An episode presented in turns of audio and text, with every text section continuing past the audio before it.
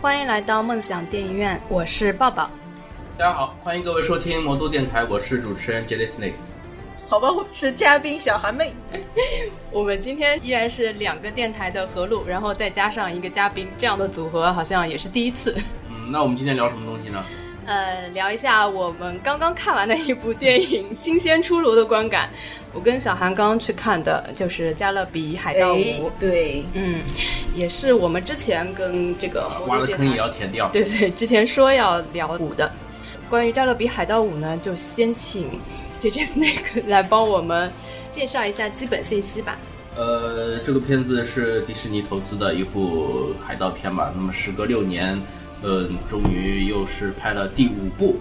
叫呃《加勒比海盗五：死无对证》啊，它的英文是《Dead Man Tell No Tales》。嗯，啊，这个句台词反正在里面也出现过了，相当经典。然后它的导演是两位挪威的导演，是埃斯彭·山德伯格和乔阿吉姆·罗恩尼。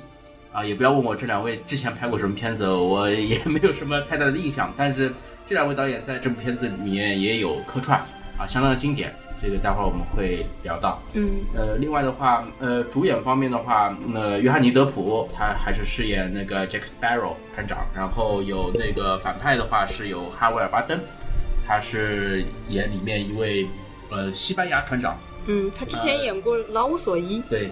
呃，是西班牙船长塞拉斯嘛，嗯， 这个船长反正待会儿我们也会做一个评价。然后里面的话还有之前的呃，像呃杰弗里拉什他演的是那个巴博萨巴博萨船长啊，相当经典的角色。包括还有之前在《加勒比海盗一二三》中呃出演的奥兰多布鲁姆以及凯拉奈特利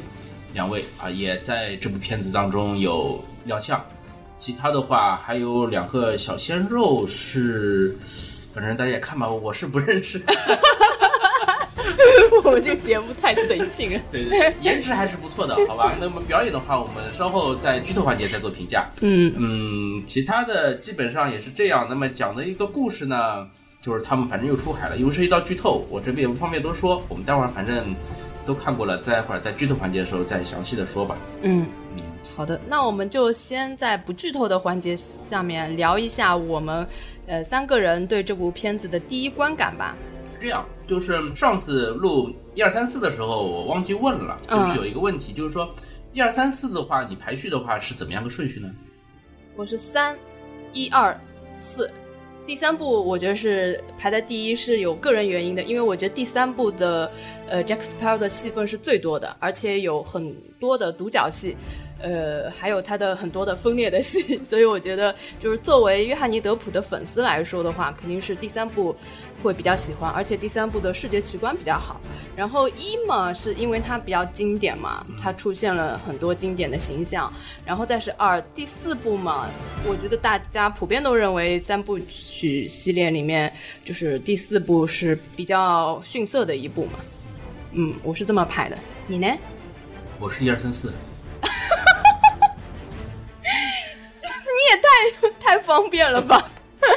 因为我一直觉得第一部是拍的让我感到最惊艳的嘛，很 嗯多这种鲜明的人物形象啊，包括他的这个故事节奏啊，都是记在第一部里面定的基调。然后老实说，给我给我的感觉就是续集是一部比一部差的这种。那那就如果加上我这一二三四五是吗？不不，我第五部我现在没有没有嗯没有算进去，第五部的话我们再稍后再评价。那小好韩妹的话，对前四部是怎么样的顺序？我跟男主播是差不多的，因为我看乔尼戴普的第一部片子就是这个《加勒比海盗一》嘛，而且那个时候这个有点娘的海盗这个没见造过型，对对对，是还蛮特别的嘛，所以说是最喜欢的一个。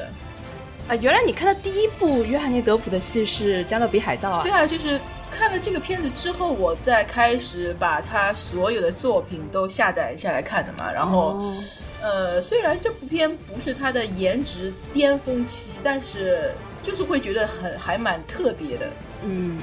好吧，那只有我一个人的排序是最特别的。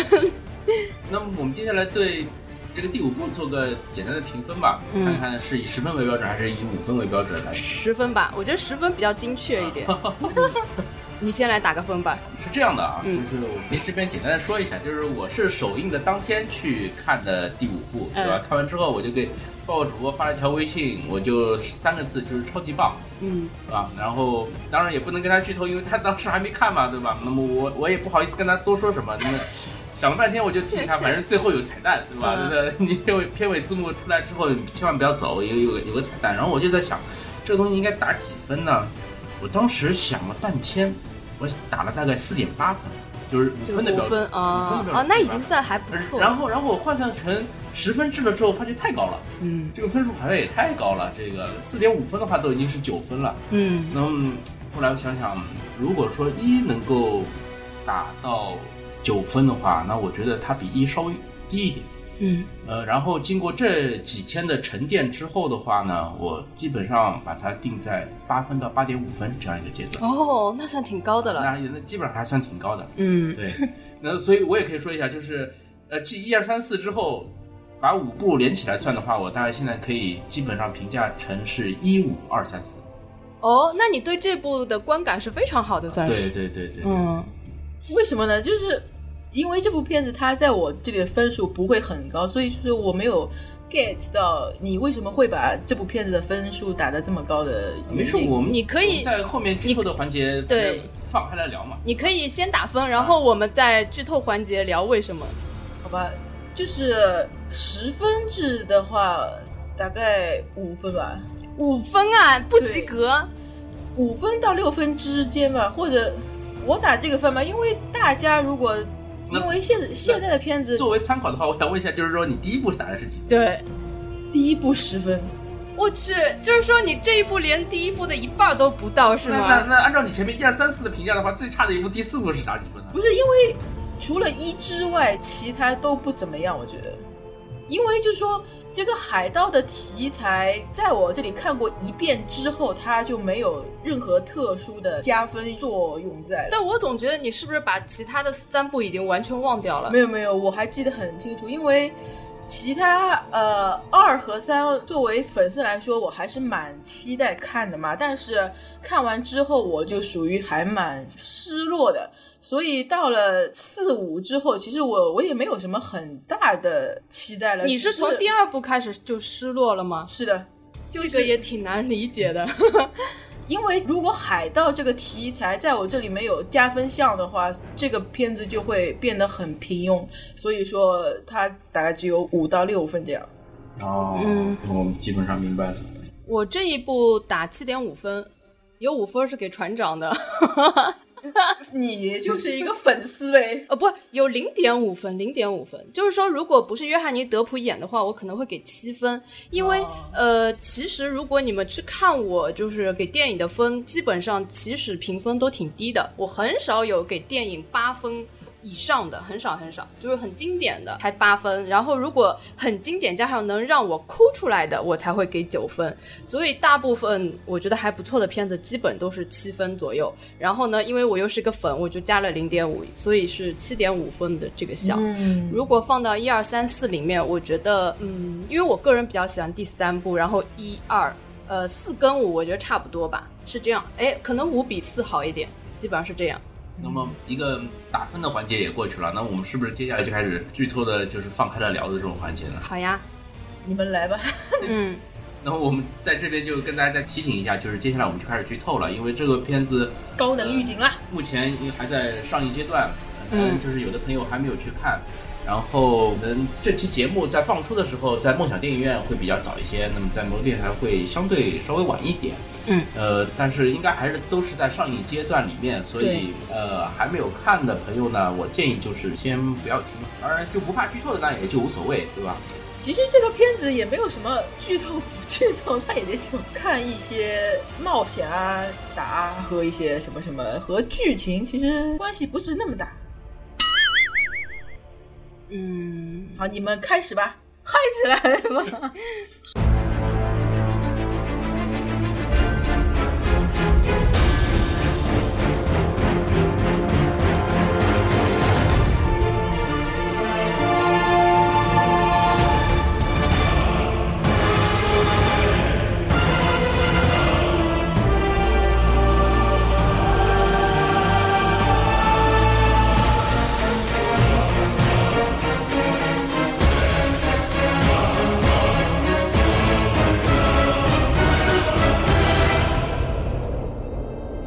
好，那就你聊一下吧。呃，为什么我觉不要得客气啊。我觉得这个片子我这边可以打一个相对比较高的一个分数呢，是因为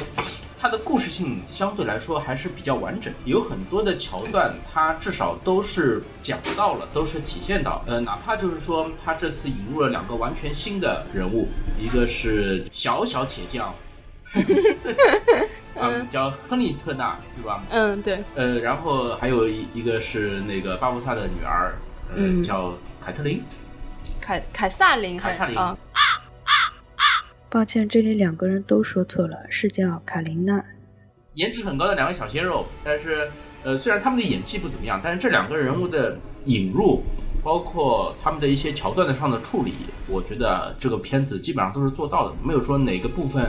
没有交代清楚，或者说是交代明白的这种地方。那么说，从一个单体电影的故事角度来说，它基本上该讲的还是讲到的。就是之前我们一直很担心的，就是说你之前的几部没有看过啊，你这部会不会看不懂啊？看了云里雾里啊？那我觉得不会，就是说，哪怕你前面一二三四都没有看过，你从头开始第一次看是看这第五部的话，我觉得这个故事也能够吸引到你。嗯，对，这个片子它是单独看是绝对没有问题的，但是如果你要放在系列里面，它也是有关联的，因为它一上来就是小铁匠的儿子去找他父亲嘛，就等于是跟第三部的结尾连上了。对嗯，然后呢？其实我比较意外的是，在这里面加了巴博萨尔女儿这个角色，就之前没有想到过，因为巴博萨其实一直是一个亦正亦邪的角色嘛，在之前的系列里也都是非常重要的，但是从来不知道原来他也有家室。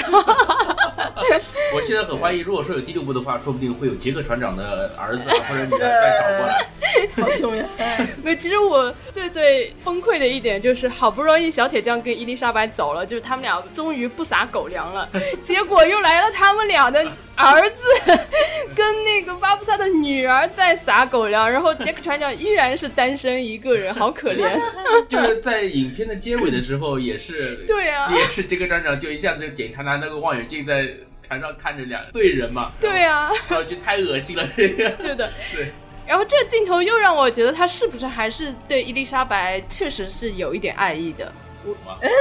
不是我你难道不会从另外一个角度去想吗？因为他可能是个 gay，所以他觉得直男和直直女的接吻很恶心。你一定没有听我们的上一期节目，因为我们分析了，就是杰克船长跟这个伊丽莎白一直是铺了一条感情的暗对线在里面。就是、虽然确实是扑了，但是就是我是认为杰克船长是双插头，所以他男的女的都可以。你 所以那个威廉特纳他在飞越的荷兰人上戴的是条绿头巾，是吗？这个梗真的很有道理耶，真的真 的。因为他不是那个呃，他儿子刚出场的时候，杰克问他：“你的母母亲亲有是不没有是半夜里叫我的名字对对对对对， 哇塞，？”而且惊天秘密，我觉得就是他最后那个罗盘的指针，其实也指向了一个方向，但是他没有拍出来那个方向是哪里。其实就是大海的方向。嗯，应该就是大海，因为你官方说法肯定是他最爱的就是大海嘛。但是你如果要去从别的地方解读也是可以啦。嗯，那我说一下我看完的感受吧，就是我是觉得。呃，这个故事还是挺完整的，跟你说的差不多。但是呢，我是觉得它有一点故事线拖得太长，因为这个故事挺长的吧，这个电影对有两个多小时吧对。然后它其实这个故事并没有像第三集那么复杂，嗯，它实际上应该复杂程度也就跟一二是差不多的，对，或者是跟四差不多。但是呢，它的片长就拖了比较长，然后可能会中间觉得有一些部分就信息量比较少吧，可能是我。一下子回顾了一到四，就觉得信息量要爆炸了，然后再突然看到五的时候，就觉得信息量比较少。我是觉得这一点，呃，是我觉得它这个故事线拖的有点长的部分。然后还有就是说到视觉奇观嘛，因为《加勒比海盗》，我一直觉得它视觉奇观是做的蛮好的。这个五呢，我是觉得它除了最后那个就劈开那个海的，有点像那 那谁摩西啊摩西海吗？风海那那一段，还是真的是蛮震撼的。之外，其余的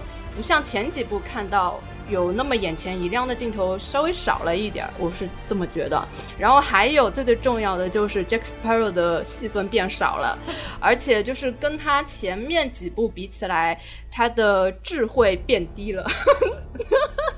因为我在上一期节目我说过嘛，Jack Sparrow 其实是一个非常聪明的一个人，但是在这一部里面好像毫无建树，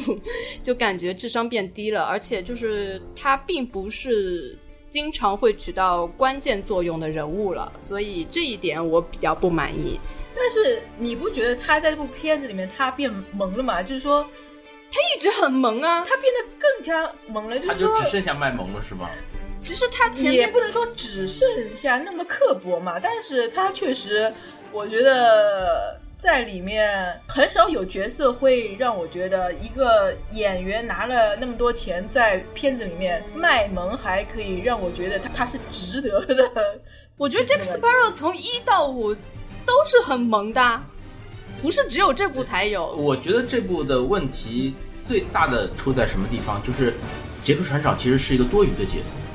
这倒也是，就是如果如果说如果说他们不去找吉克船长的 话，这个故事他们也能顺下来。就是这个两个小鲜肉，他们自己两个人搭一艘船去找三叉戟的话，他们也能找得下来。嗯，而且如果是从你这么样去解读的话，那么这个其实杰克船长他为什么过了这么多年他都没有老，这个也是很大的 bug。没有老，就是人家保养的好，可以吗我？去，你这个强行合理啊你！ 不是，难道你你要他化一个老一点的妆吗？就是因为很不合理，很奇怪，他不应该好像还是很鲜嫩一样的呀。人家 这就是这样， 那你就是最后的那这个凯拉奈特利，就伊丽莎白她登场的时候，我也是看不出来她有一个二十岁儿子的这样的一种一种 风貌。对啊，尤其是小铁匠跟他儿子什么父亲、爹，就这样，明明就是像两个差不多年龄的人。呃，那个哎其实小铁匠的话，他是因为是被封印在那个海底，所以你还可以这么样去理解，对吧？但是杰克船长他又没有被封印起来，所以他不可能那个啊，对吧？呃，我觉得这个这个，因为所有人的容貌都没怎么，巴博萨也没怎么变呀，对吧？啊，巴布萨还是有一点老的。这个啊，妆所以妆容上面跟第一部还是有点区所别。以你们不会因为这个而给这部片子去扣分吗？呃，不会，不会，我觉得这个是完全没关系的。什么？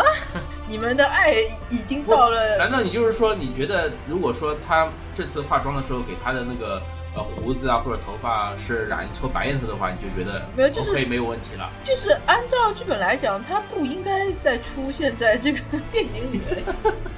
你这样就说不出，没法说了好呀。吧，好吧，继续吧，继续吧。这明显加勒比海盗没绕开有这个，没有 Jack Sparrow 就没有办法看了呀。好吧，那可能就是迪士尼他不想放弃掉这个系列呗。我我刚才说的意思是在剧情上面的话，她的这个主人公的这个必要性给降低掉。是的，就是如果说他们不去找她的话，他们也完全可以把这个三叉戟给找到，但是而且就而且是可能还不会经历这么多风险。没有没有，主要是那个反派要找他。啊，对。那么唯一的就是说，可能杰克船长他还是会把那个罗盘给放弃掉。然后他们如果说不是跟杰克一起去海上找这个三叉戟的话，那么可能还会就是碰到这个萨拉萨，就直接就被灭掉了，就这样一个结果。嗯，但是我觉得他们带着杰克船长，其实也也是很危险的一件事情，因为萨拉萨他本来就是要找着，就是冲着这个杰克去的，对，对吧？就是我之前说的嘛，一个是感觉他戏份变少了，还有一个就是没有那么重要了。很多关键的决定都不是出现在他身上，而且以前总是就是在遇到最危机的时候是靠他的聪明才智 去解决的，但是这一次好像这种点一个都没有对，了。你看，我们可以简单的回顾一下，比如说像第一部的时候，他在危难时刻他自己私藏了一块金币，对，对吧？嗯在那个第三部的时候，我们说过，他那个很聪明的把就找出了怎么怎么样从那个世界尽头，然后回到现实世界，嗯对吧？就是把船那个船给翻过来，嗯，对吧？包括在第四部的结尾，他那也是偷换了圣啊、杯。偷换了这个圣杯，最后是反正让黑胡子咎由自取，嗯，等于是就让女主是获得了这个新生。对呃那么但是在这个第五部里面的话，他这种关键性的这种角色好像没有了。对，而且他一开始出场不是一个酒鬼的形象嘛，观众都在期待他会突然变得就是清醒了之后会变得很有智谋嘛，但是这一刻一直没有等来， 就一直还是。只是在插科打诨，顶多就是后来稍微有点清醒了之后，是稍微有一点动作戏，但是就是在他做决定，没有，他就是被那个三叉戟像标水枪一样一直冲来冲 去。我觉得这一部就是他跟那个谁反派的相爱相杀。对，他唯一一个让我感到还有一点脑子的就是他最后是把那个日记本悄悄的交给了那个小小铁匠，嗯、对,对吧？ 对这个细节就特别符合 Jack Sparrow 一贯的作风，在前面几集里面，他一直是这样的一个形象出现。人生导师吗？对，就是他其实非常非常聪明，但是他不会标榜，他就是突然间暗暗的就做好了。然后他也不会去点破什么的，其实他看得很透，但是这一部里面这种点就特别特别少，只有你说的这这一部分，其余的基本上就没有了。其就还有就是关键时刻，他把一把那个刀给了巴博萨，嗯，从上面扔下一把刀。但是这种小聪明就跟以前比起来完全不算什么。这个、这个、我觉得就是让金刚狼来演来演这个 Sparrow 的话，也基本上也也能也能把这把刀扔下去。就就我们一致认为，在这一部里面，Jack Sparrow 智商变低了，是吧？感觉就是更加像是金刚狼演的 Jack Sparrow，而不是让约翰尼·德普来演的。对，因为之前他们在选角的时候也考虑过嘛，可能本来是想找那个罗伯特·德尼罗来演这个 Jack Sparrow，、嗯、那 肯定不行。那人人家人家人家当时看不上这个 IP，够，然后也考虑过让休·杰克曼来演，但是当时迪士尼觉得休·杰克曼又。他又太小，那么最后选的是约翰尼·德普。那如果说当时选的是休·杰克曼的话，那我们现在可能看到就是一种，呃，一身正气， 对，像金刚狼这种这种孔孔武有力啊。那说不定说不定第五部的时候，就像木狼归乡一样，那个、嗯、一个老年版的 Jack Sparrow，对对对对，啊、 疲惫的拖着两个小鲜肉去完成一个又一个的任务。嗯，我觉得约翰尼·德普他演这个船长有一个好处就是。他年纪再大也还是可以出演，因为他可以动作戏减少，但是他就是那种很幽默啊、插科打诨，他是可以一直演下去的嘛。他顶多就是以后不要再一直打戏了嘛，可以从其他方面去演。很重要的一点就是他智商一定要在线，这样才会好看。就前几部，你看他也不是说武力值特别高的那种，但是他永远智商在线。但是这部的话，很多解谜的成分是让两个小鲜肉来完成。嗯。哦，还有一个细节就是那个小铁匠儿子叫什么？亨利特纳。呃，亨利特纳他不是用刀指着 Jack Sparrow 的时候，Jack Sparrow 已经把那那把枪对着他了嘛、啊？说你在举剑的时候永远要做好准备啊什么的。这个性格就很像他之前真正的 Jack Sparrow 应该是这种样子的。所以他这一幕，他他在这一部里面，很多时候就是给两个小鲜肉做这种人生导师的这种感觉，跟、嗯、给他们讲很多这种做人的道理。嗯，还有就是像之前，比如说他陷于危难之际的时候，虽然他也是这种面不改色的，也不是很着急，但是他其实都有后备方案的，嗯、就是说他不会真正让自己就死在那儿。但是这一步，你看他就是等别人来救他。如果那些人不救他，他好像确实是没有后备方案了，他确实就被砍头了，所以这就很怪啊。如果在前面几集，他完全是可以自救的。所以就是，我是觉得，嗯，Jack Sparrow 在这一集里面人设变掉了。对对、嗯，他真的就是把罗盘交出去之后，这个智商。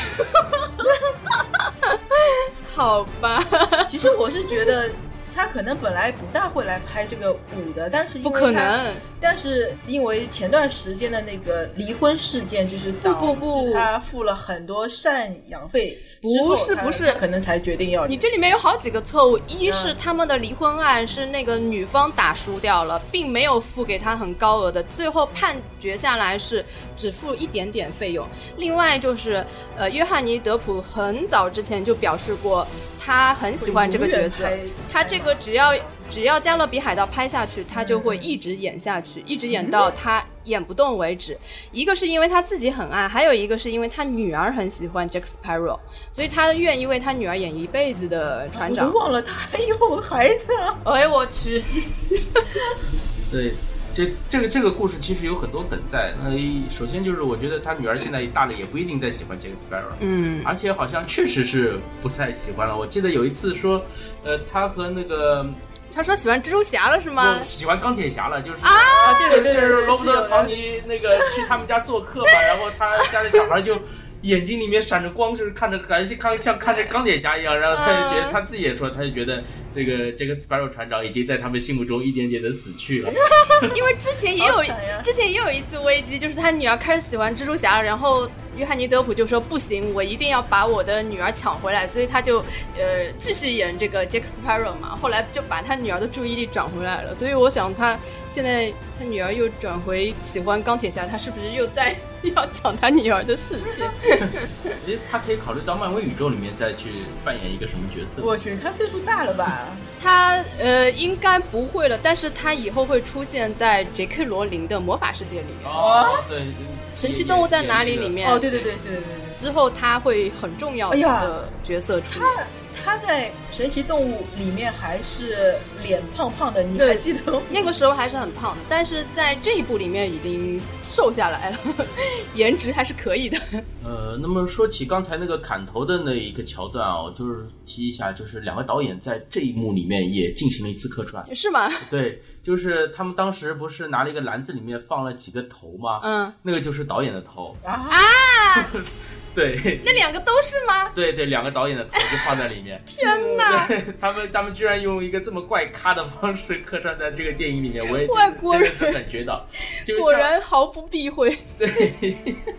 像像这样的桥段，其实呃也不是说这样的桥段，像这样的就是小的梗在里面，其实藏了很多。就是他他们两个导演不止一次客串啊吗？不不不，就是其他的这种梗，嗯就是像他，比如说在监狱里面，他不是去行刑的一段碰到他叔叔嘛，嗯，那个演他叔叔的就是那个披头士里面的保罗，主唱保罗，哦，也是摇滚明星，这也是他的偶像是吗？ 对，所以他是要把他所以喜欢的偶所以所像以所以他们家，所以他们家的人其实都是摇滚明星嘛，对吧？他爸爸也是，他叔叔也是，然后他叔叔不是在那边跟他讲了一个很冷的冷笑话嘛，嗯嗯他说我完全都没有，从来都没有听说过哦这样那的个我那完全没听懂哎，那那个笑话是著名的黑帮片《中间人》当中，中间人不是他演的吗？对，是阿尔帕西诺当时跟强尼德普说的一个冷笑话，就是这样也就行就就是这一句。哦天哪，我对看过我所都以不记这得。这一段是是套用的那边那个梗。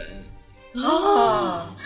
我还中间人写过影评，我都不记得这个。然后这部片子对中国观众来说，就是有这种类似的梗，对嗯，就是可能 get。不到。没有没有对对，没有办法 get 到，包括就是那个凯瑟琳，她说她是天文学家，嗯，对吧？那么然后那个海盗就骑驴的。呃想怎么会关联到驴子那边？啊，这个我也不懂。呃，这个是好像是词根还是什么，反正呃还是根据一个寓言故事，反正带过去的。我猜应该可能发音会有点啊像。呃另外，他是说他是纪实学家嘛，那啊个是什么、就是什么 horror horrorist 什么，不是反正应该就是妓女吧？嗯对他们就听到了前面后哦后是妓女啊，对，然后还说是跟计时有关的，嗯，嗯对对对对，那就往那边去联想对了，对对，就这样这他说这句话的时候，我是笑对喷了，因但是为但是这个东西，因为它字幕上面可能也没有解释嘛，所以说、嗯呃，对中国观众来说，在理解上面会有一定的就是不明白的地方。对确实会有人不明白，因为他后来又提了一句吧，就是 Jack Sparrow 对着那个。巴布萨说：“别忘了，你女儿是个技师的。”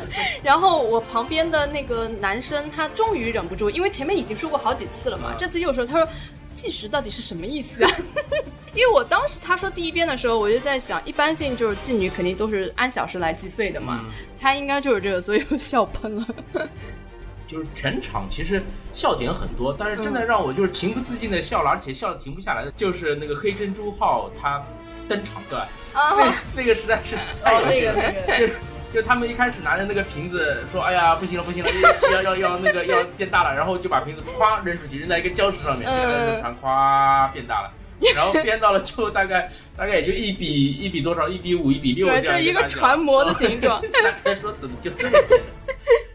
然后巴博萨一把把那个船舶给抢过来，说：“笨蛋，你要扔到海里面。”然后往海里一扔，这个船就慢慢的、慢慢的沉下去了。这这一段的时候，然后他们就是一脸懵逼的表情站在那对边的，这这这一段这一段实在太搞笑了，我当时就是完全就没有忍住，这个包括当时电影院里面是所有人都笑了。嗯，其实当看到黑珍珠号又重新起航的时候，我是蛮激动的，因为这是呃真正的老的这个加勒比海盗的一个标志嘛，就是一定要呃 Jack Sparrow 驾着他的黑珍珠号才叫加勒比海盗。然后我记得我们上一期节目结尾还说不知道怎么把它释放出来嘛，所以这一集看到它有这个释放的过程，还是觉得挺好的。然后也可以想到为什么巴博萨会变得那么有钱，因为当时 Jack Sparrow 不是偷了一麻袋的船嘛，嗯估计最后全都被巴博萨就是释放出来了，所以他不是开场的时候说他手下有有很多船的嘛，有十艘船在海上，啊，他可能就把这些船放出来了，然后呃就抢东西什么的就发财了嘛，变暴发户了。你们在看到那个珍珠号它变大的时候，有没有觉得很像《西游记》啊？就是变变变变没有变，然后那个船这倒没有，但是我看到 真的很像啊。但是我看到山叉戟的时候，我想到的是金箍棒。啊、对，那一那也幕有就是滨两海两堵水墙在那边的时候，我是想到的是那个龙像宫西游呃《西对游对记》里面对，的龙龙宫宫。真的很像的，真的很 像的。因为我觉得三叉戟的设定有点像定海神针嘛，啊 那不就金箍棒吗？是不是？ 但是还没有金箍棒厉害就是了。但是这个三叉戟这一段，我还是觉得设计的不够震撼，因为对对对对嗯因为就像我们前面说的，这个片子本来就是以视效来作为一个卖点的嘛，但是这一幕的话，老实说还是跟之前的那个，比如说三啊之类的，还是有一定的差距。 对对对尤，其是三叉戟的这个设定，它 除了飙水以外，我真想不出想不出它还有什么用啊！真的而且就是要破解这个诅咒的方法，居然是要折断它，是是，而那就等于这个以后就没用了。这三叉戟，且这种神兵居然可以被普通的凡铁给斩断一个，简直是不可理喻。而且我当时啊，我当时看的时候，因为也在想，就是不是一开始小小铁匠被抓走了嘛？嗯，那我想，那个抓走了，如果说是他们要把他杀掉的话，那是不是作为幽灵船王的那个威廉特纳，他会冲出来说：“你竟然敢杀我儿子啊，对吧？”那么会会不会这两方势力再打起来？那结果没有，那没有想到他这个奥兰多布鲁姆，他真的就是客串中的客串，对啊，就这么一点镜头。那我想，如果说他的儿子本来就是为了去解除他的诅咒，嗯去那个拿这个三叉戟，那么如果说是这个三叉戟被破坏掉的时候，那是小铁匠他们这艘船也在的话，嗯那么是不是可以看到两方的这个诅咒都同时的被解掉？那么这个场面会相对的更加丰满一些。那就是合约问题嘛，啊肯定对没有签到那么啊多时间嘛， 要不然肯定可以啊。其实迪士尼不差这个钱啊，真的。奥兰多·布鲁姆现在身价有涨嘛，好像也还好，对吧？他最近没有什么比比较好的作品了呗？嗯，那我觉得可能把它要留在下一步作为一个噱头吧。其实我是觉得这个三叉戟嘛，它不是说是海王波塞冬的那个神器嘛，我本来想是不是要跟海王有什么关系他？好像里面也没有提到过有海王，他就是说有一把三叉戟。嗯，对的。这是天生天养的吗？对，没没有没有说过这三叉戟是谁的，没有没有跟那个这种他神说神话是传说里面的，就说传统的神话传说里面的这种什么波塞冬啊这种联系起来，就是说有一把三叉戟可以破除一切，那也有可能是二郎神的喽。 那也有可能。他有说过是那个海王的什么什么，但是但对一开始的没有那个提到过波塞冬什么东西，对我对印象对里面，他好像没有说过他就是说波塞冬，他一开始就是说我要破除你的诅咒，他跟他父亲说嘛，这个海中有一把三叉戟可以破除关于海洋的一切诅咒，他去找这个，然后他就跟他说你不要去找啊什么的什么的，然后他我又不知道他为什么就会联想到这个 Jack Sparrow，就一直一直想着要去找 Jack Sparrow，就变成这样了。因为在他的心目中，可能也就只有他可以帮助他吧，因为他也没有其他的认识的比较厉害的海其盗实。他也不认识 Jack Sparrow 啊。 他妈妈呀，啊但他问题，他电影里面也没有通过他妈妈去认识这个可以联想的啦，因为那他妈妈为什么不跟他说你去找巴博萨船长呢？对吧？巴博萨船那长肯定巴博萨现在一混的又好，对吧？二当时是他的证婚人，对吧？你去找他的话，哎，这肯你定就不懂了 吧？老情人，你知道吗？说明他心里对 Jack Sparrow 还是很信任啊的。这个我们之前说过，伊丽莎白对 Jack Sparrow 确实是很信任嘛。所以绿头巾还是坐实了，是吧？就是他肯定希望自己的儿子不要，比如说你跟巴布萨在一起肯定是比较危险的嘛。但是 Jack Sparrow，我之前也一直说，他虽然看似是那种不讲道义的人，但是他还是真的没做过什么特别大的坏事儿，关键时刻都还是救你们的，所以可能在他身边会比较放心一点吧。这个是还是能够体现出来的。比如说，在他们最后决战的时候，一开始塞拉萨是把那个灵魂附在了这个小铁匠的，嗯小小铁匠的身上，对对吧？ 然后 Jack Sparrow 跟他打了之后，在他脸上划了一刀，觉得嗯 Jack Sparrow 想，哎，我的剑术还是不错的，还是比你高的。但没想到他说，哎，你伤害我的话，就是等于是伤害那小子哎伤害那个小子。然后他就有点投鼠忌器了，就不敢怎么动手了。结果就被他就被当水枪使了。对，就就就越打越不行了，对吧？那嗯么说明他这个内心还是有啊善良的一面在的。他一直很善良，我是说他是善良的小可怜嘛。 然后那个反派出场也是还不错，但是最后也没有做什么很大的破坏力吧。而且我觉得他很悲催，他这一辈子都在苦苦的追寻着 Jack Sparrow，然后最后最后还没有得到正眼的 垂青是吧？然后又死了，我觉得还蛮可怜。就最后他死的时候，我还有一点舍不得。因为我还期待他们之后可以有更多相爱相杀的场面。呃，这个反派我觉得还是塑造的比较成功的，嗯因为他毕竟没有前作的给他做任何的铺垫，是的对吧？然后、嗯那我当时一开始的时候是很担心这个片子的，为什么呢？因为一首先是骷髅的角色，其实在《加勒比海盗》中已经出现过了。 对，这个元素已经是运用嗯过了。然后就是说，一个反派去找杰克船长来复仇的这个事情，其实说的简单一点的话，就像 David Jones，他其实也是这样一个、一个角色嗯对的在。那么其实，在角色的设定上是有一点重复的。嗯，我就在担心这个，包括这个反派，包括这整部影片的话，就是说会不会就是处理不好这一段，导致好像观众觉得雷同啊，你又是炒冷饭了这种感觉。但是看完整部影片之后，我觉得他们对萨拉萨以及这个沉默玛丽号的这个形象的塑造还是相对比较成功的。就是没想到把他塑造成了一个带着爱意又带着恨意的一 个反派。对对，他首先他的残暴是很明显的，他到一个地方就是把那个船就是像摧枯拉朽一样的就全部都摧哎对，不留活口。其实我觉得这个新的反派它最大的亮点是它的那个船嘛，是它的这个船特别的屌，它可以直接把别的船给吃掉的，就就是这个设定是还蛮新的嘛。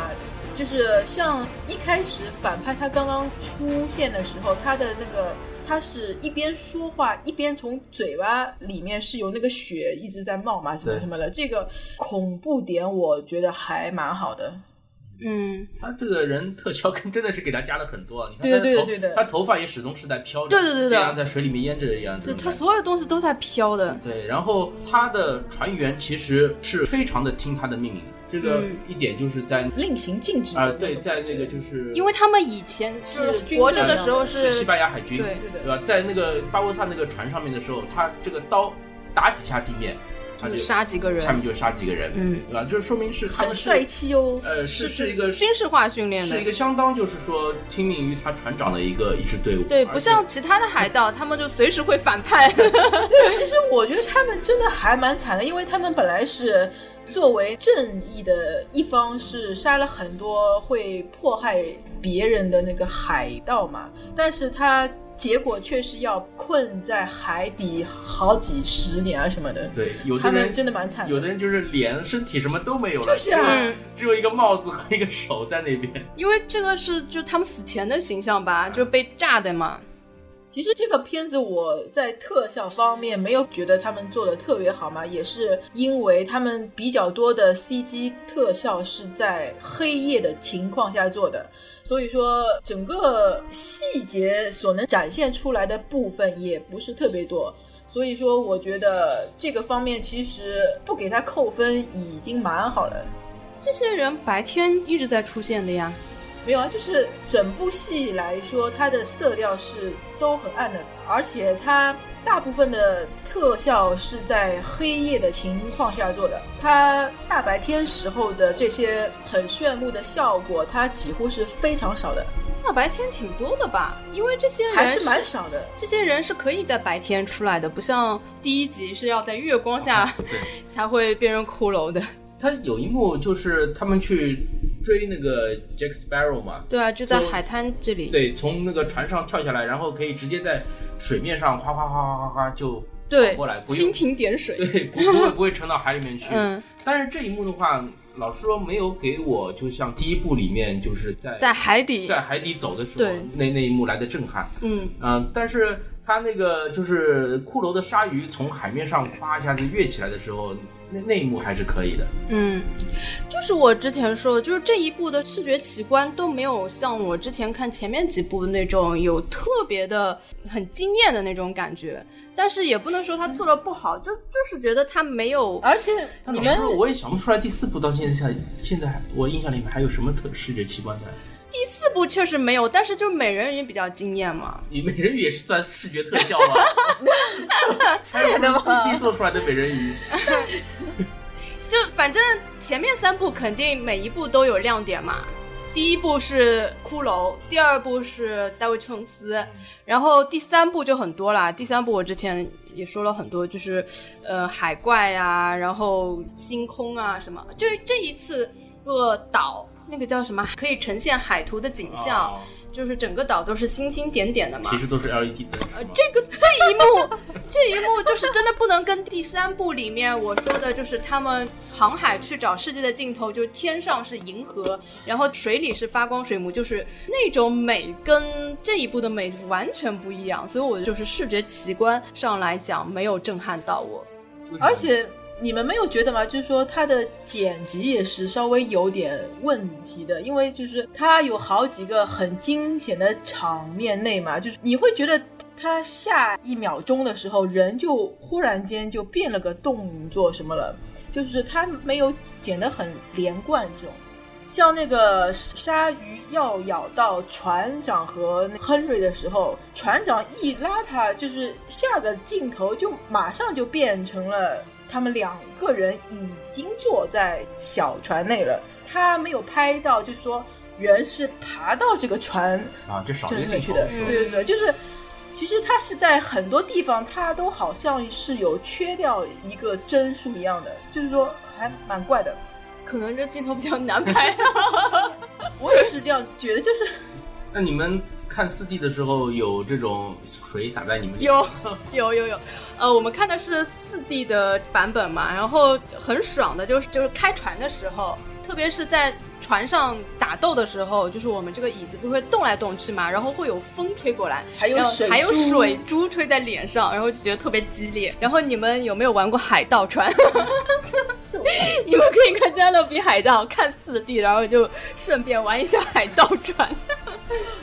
虽然没有那么激烈啊，但是就是开船的时候还是挺爽的。但是因为它一直在动嘛，从头动到尾，我觉得有时候可以不用一直在动。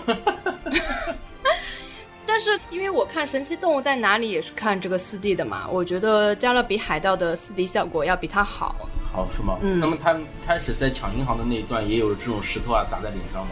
肯定不是砸在脸上，但是它这个椅子会震动，哦，然后会喷烟雾什么的。就比如说，呃，有火就爆炸的时候，屏幕前面会放烟雾，是这个样子的， 在看四 D 前不要吃的太饱，真的 啊，会晕，稍对微对有点对晕。会的，会的，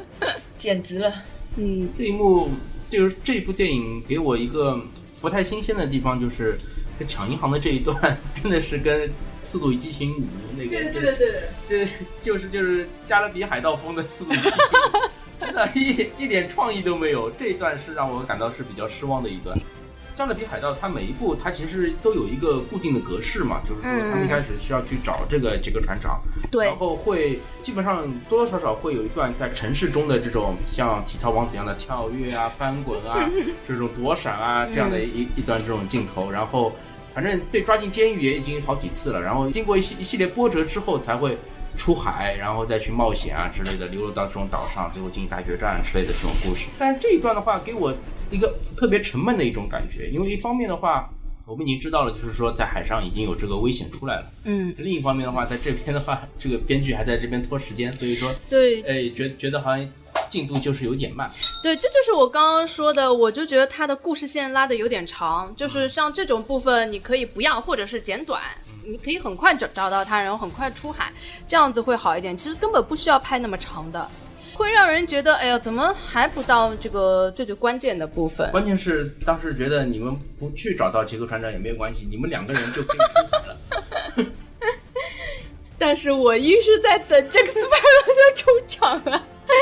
因为之前我们上一期聊过，就是从第一部到第四部，每一次他的出场方式都还是蛮有劲的，很搞笑。然后这一部出场方式，你也可以说是比较搞笑吧，但是就没有那么惊艳了。我们之前有说过嘛，他每一次出场都特别好玩，这一次好像就稍微平庸了一点儿。你们不会觉得他这个出场方式是 bug 的吗？因为就是蜜蜂的保险箱内是没有空气的，这个就是比较符合他的人设了，因为 什么人设？因为他 没有呼吸，不是不是不是，因为他每一次都会在这种奇奇怪怪的场合里出现，像他但是他可以活哎、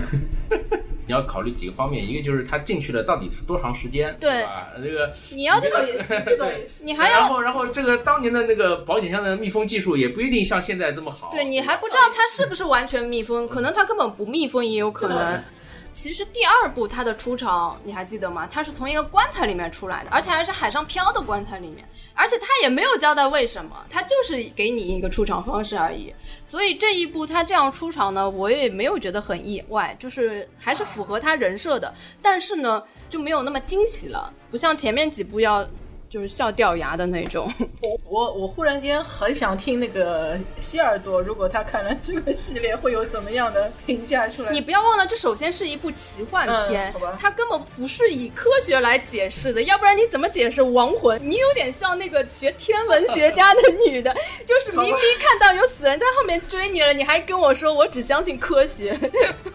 加勒比海盗它就是一个奇幻系列嘛，那如果是这样子设定的话，那我就很期待。如果他拍到十的话，我希望可以看到这个船长他可以飞起来， 他本身又可以有点那种新的那种功能被开发出来就好了。它还是在奇幻片的范围里，没有变成超级英雄的片子好吗？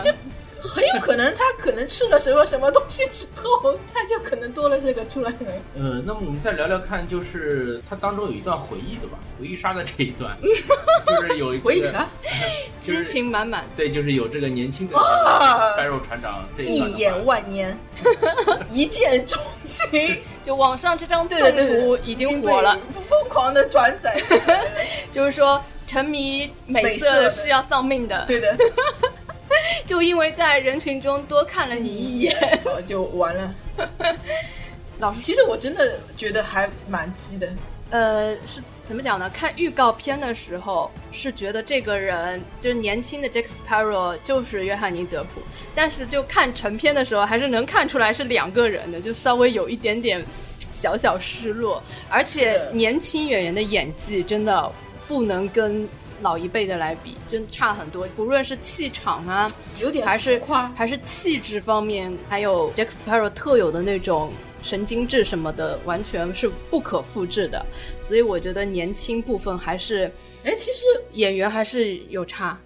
这一段我特别喜欢他的一个细节，就是他交代了，就是成年后的船长他头发上的那些东西是怎么来的。哎嗯，这个梗是我觉得这个片子拍的还蛮好的，因为他把细节什么都给说了嘛。嗯，其实这种细节部分应该是《加勒比海盗》系列一个传统吧。其实《加勒比海盗》前面的系列细节还是很多的，只不过大部分人都把它当成一个特效片，或者是就是纯粹娱乐片，就不大注意细节。我觉得你说你只喜欢看第一部，我觉得你肯定没有仔细去看后面几部，我是这么觉得。我觉得你肯定都忘光里面有一些什么东西了，要不然的话应该不会这么讲。没有，就是我当时看完了二三四后，我也没有特别哎呀，就是并不是因为时间长了后我才这么讲的。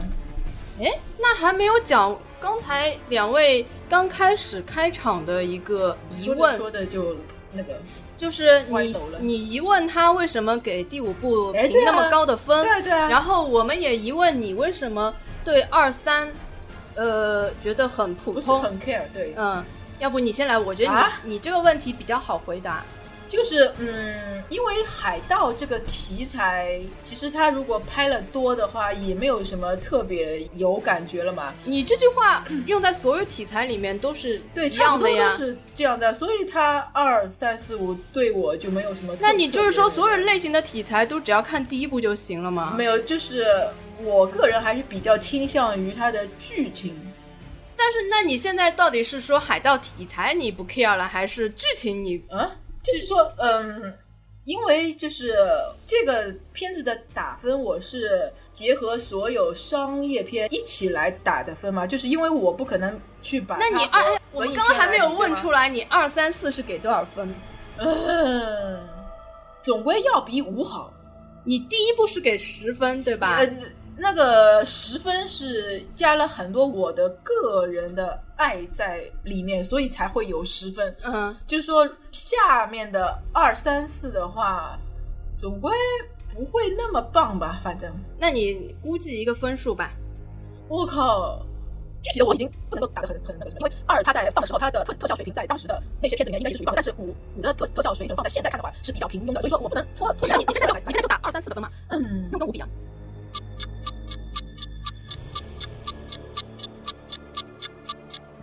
不行不行，这个这个分我打不出来，因为你打不出来的原因是什么？我可情以，节我我忘可以记说了，因为你忘了，这就是我说的，就是你忘了呀。就是你具如果体记的得，你怎么会打不出分，对吧？具体的情节我肯定已经忘了非常多了呀，就是说，你打不出分的前提，肯定是因为你忘了，没有所资以格了吗？所以你忘了，你就没有办法很就是客观了很已经客观的去评价 它。要不然你连就是一部片子的分数，你大概能给个几分，你都不知道，然后你就评价它，嗯，不行不行，那不是有点不大公平吗？是吧？我强行要打当然是行的，但是行，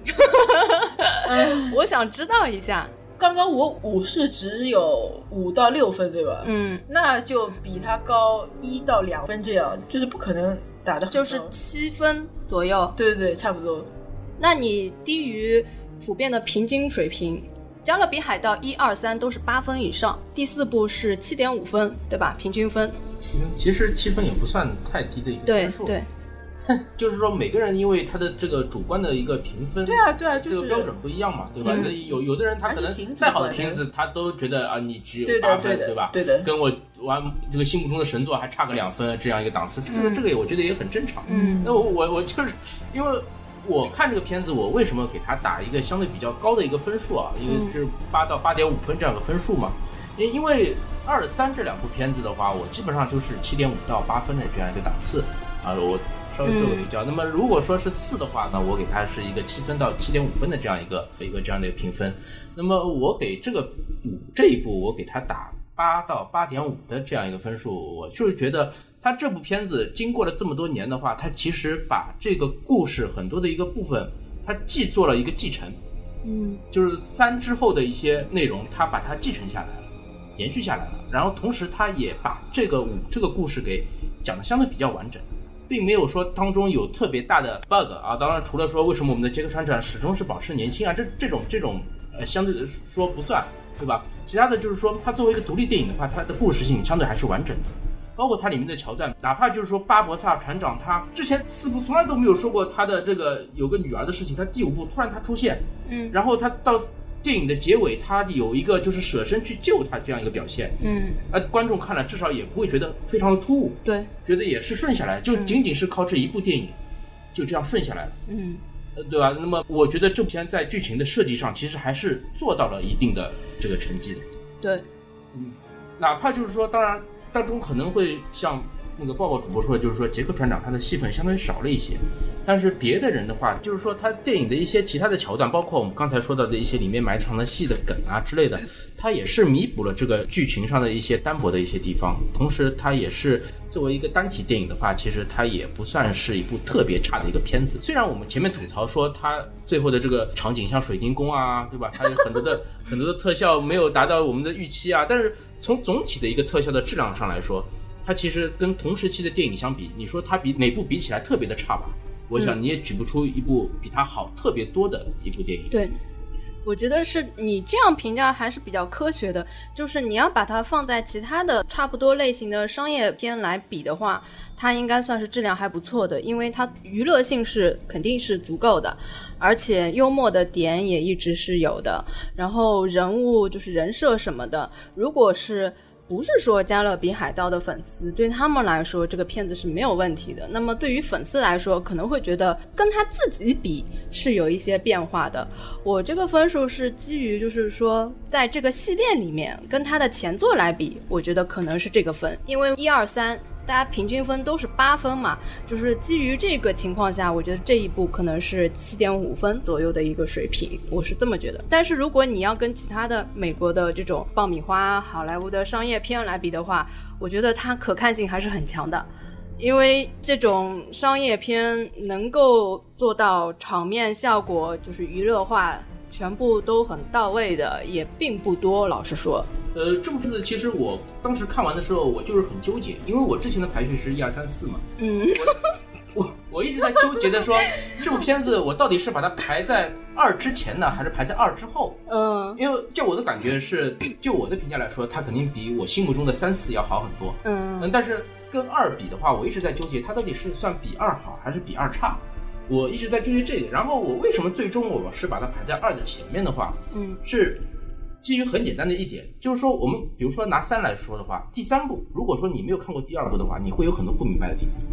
嗯，那肯定。对吧？啊那就二三一定要连在一起看。二三的话，你必须要连在一起看。嗯二，它虽然说它有很多这种设定上的这种安排，包括它的这种场景，就当时的这个技术水平来说是相当不错的。嗯但是它最终的一个结尾是一个相当开放性的一个结尾，就是说你看了之后你就知道哦，这个这部片子肯定要拍一个三，不然的话这个故事就算没讲完。但是作为第五部的来说，就像我们前面说的，你不管是有没有看过前面这一部，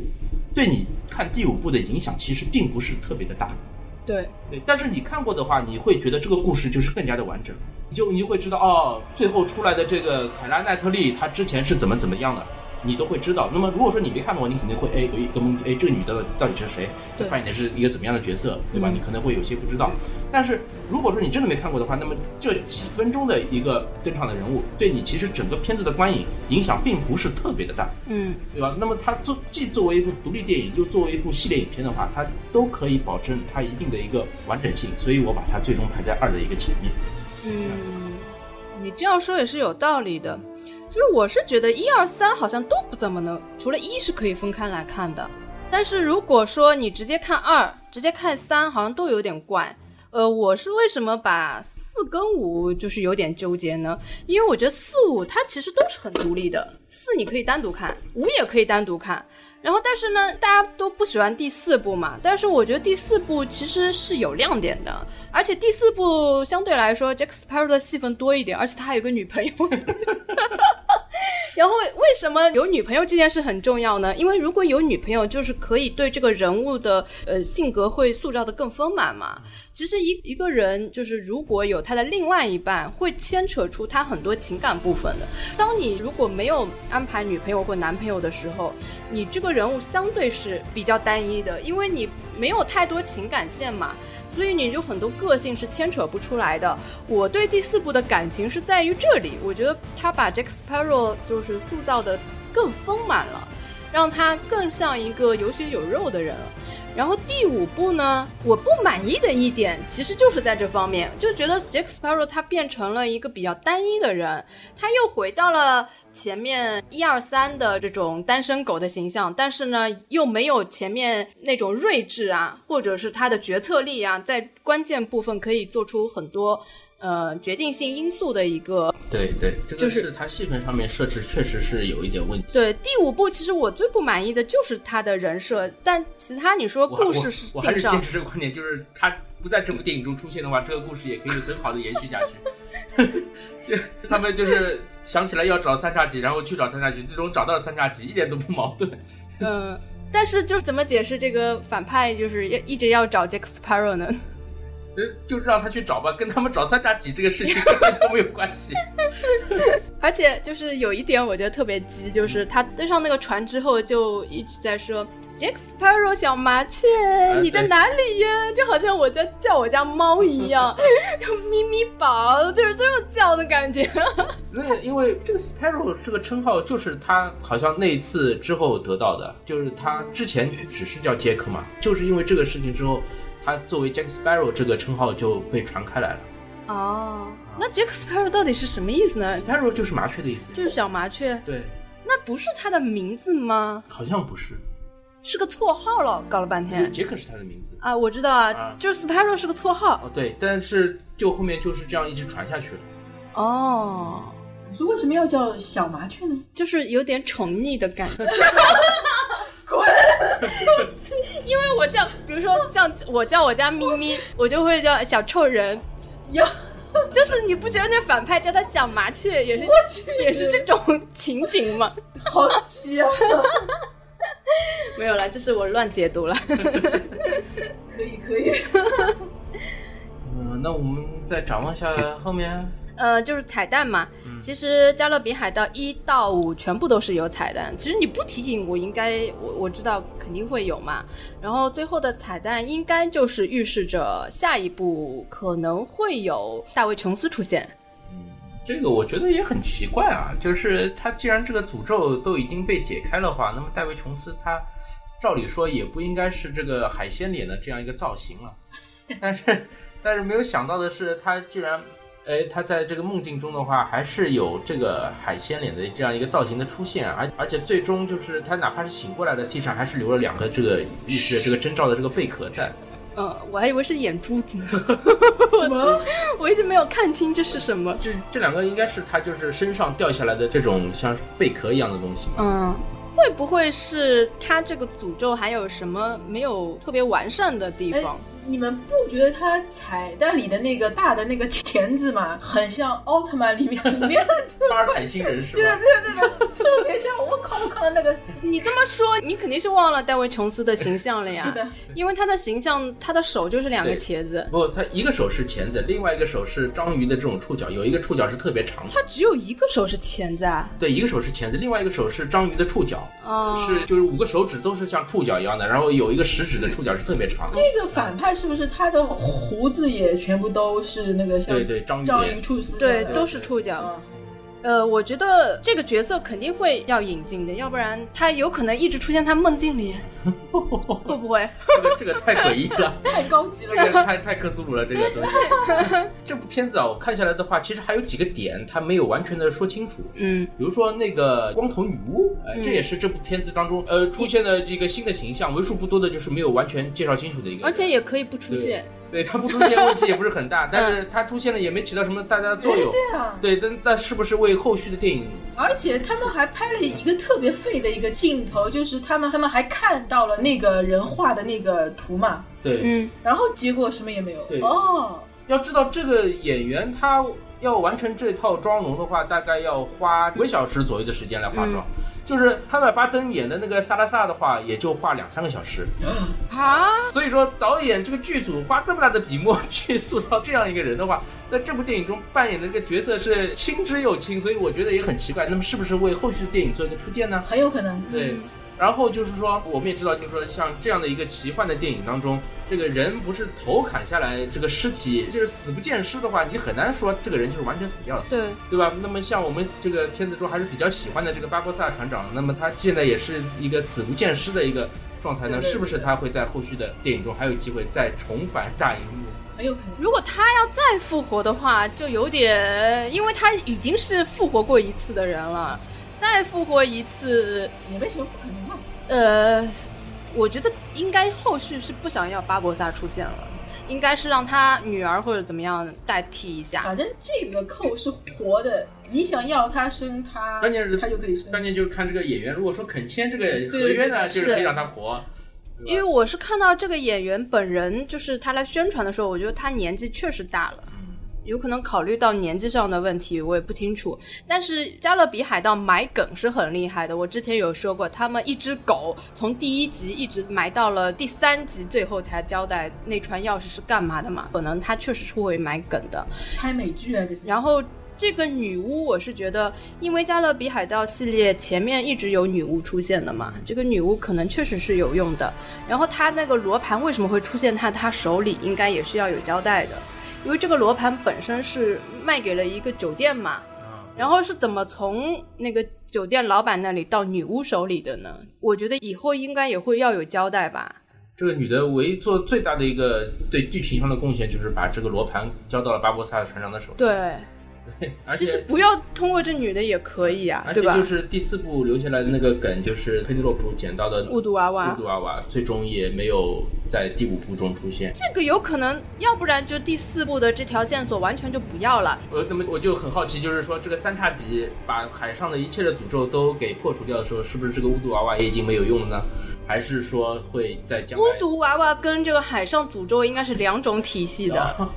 那个巫毒娃娃应该是土著的那方面的那哦是不个是，属于那个巫术魔法这一块对的对的，跟诅咒是不不相关的。嗯。其实他最后 j a c k s p a r 说了一句：“我要去赴一次什么心爱的约会呀、什么之类的。”就是如果你说佩内洛普要加进来的话，会不会在六里面出现呢？因为毕竟是他唯一的一个女朋友身份 的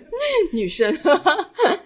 但是我觉得下一步肯定会有小铁匠跟伊丽莎白出现，因为我听说导演是已经在跟他们谈合约了。对对，那个巴兰多布罗姆他是在全球首映的时候，他是有说过，接受访谈的时候是说过，就是说他觉得现在的这个剧情的最后的剩下这些故事的话，足以再拍一个第六部。嗯，但是他马上就补了一句说，这这个是只是我个人说的啊，呃具体到底拍不拍那是要看那个制片方的这个想法，对吧？他只是就这样说了一下。那其实我从这个访谈中他的态度来看呢，我觉得，呃，至少他个人还是对拍续集还是比较感兴趣的。对啊，他是感兴趣的，而且他反复强调我在这一部里边只出演了一点点。 我是觉得剧本可能已经写好了。然后就看这一部的票房是不是值得拍续集。好莱坞一切就是以今天为标准嘛。而且就是美国他们在放的时候，他们会对观众会做调查的嘛，就是说可能他们已经有调查过，就是说观众希不希望在下面一部里面想看到他什么等等等等。其实我还蛮想看到佩内洛普的。对，我觉得他跟 Jack Sparrow 就是颜值上超配什么？我我觉得不行，啊，我觉得船长是是属于于大海的男人吗？是遗世而独立的一个男人，他不能和任何人配。我觉得你这种想法就是可能为什么从头到尾一直没有给他一个固定女友的一一个很重要的原因就。是我觉得什么人都不配他呀，但是我觉得是蛮难的。对呀、是是很难你配你。想那个哈维尔巴登的话，他其实就是佩内洛普的老公嘛。嗯。他为了不让老婆来演第五部，他自己来演第五部。真心。这也行，所以两个人都爱上了 Jack Sparrow 吗？我去。 其实我觉得可以把船长给拍成像零零七这种比较花心的人嘛，就是他可以，他就是一个一个，他就是花心的设定，但是就是区别就在于，嗯呃，邦德每一集都会有个邦女郎，但是他没有，你知道吗？来就是帮他来一个呀。所以我指的意思就是要给他来一个，但是他现在从一到四，他的花心体现在于就是每一次都去泡几个妓女这种程度，你知道吗？这种是不能满足我我的。这部里面不是泡了市长的夫人吗？对，哎这个这个太那个了，不行不行，就是 Jack Sparrow 其实是一个他不在乎颜值的人，他从一开始就是什么都要的。他也不在乎性别，我知道。哎所以好吧我觉得可以给他安排一个男的朋友。我是说真的，啊我觉得第六部可以安排一个他的儿子出来。我觉得找谁演都不会好的。就是大反派一直追着他跑的这个戏份，其实可以拍的比较多一点，这样 子。我觉得已经追得够厉害的 了，都已经叫 Jack Sparrow 想麻雀喽。好吧，这部里面这个全bộ马力号，我觉得速度上已经跟那个黑珍珠号已经不相上下了。对怎么我觉得还但是还要比它快呢？没有，但是他在这一部还是明确说黑珍珠依然是最快的一艘对。就是我听到这句台词的时候，还是觉得很开心的。至少还没出现蒸汽船之类的。嗯，对，因为这个海盗系列要再往后真的是有点难，本身它应该跟现实的海盗的。一个繁荣时期是同步的嘛，但是它在第四部已经走到了基基本上没落的时期了，所以就是从第五部开始，我觉得它可能进入一个架空时期，这就可以解释为什么它不老。 其实也不，其其实也不是了，等等等等，就是等他可能从后面的故事就已经对跟现实没关系了，他也不要引入现实中的人物或船啊什么的了。我在网上看到说第六部的内容是要拍一个中国的女海盗呀，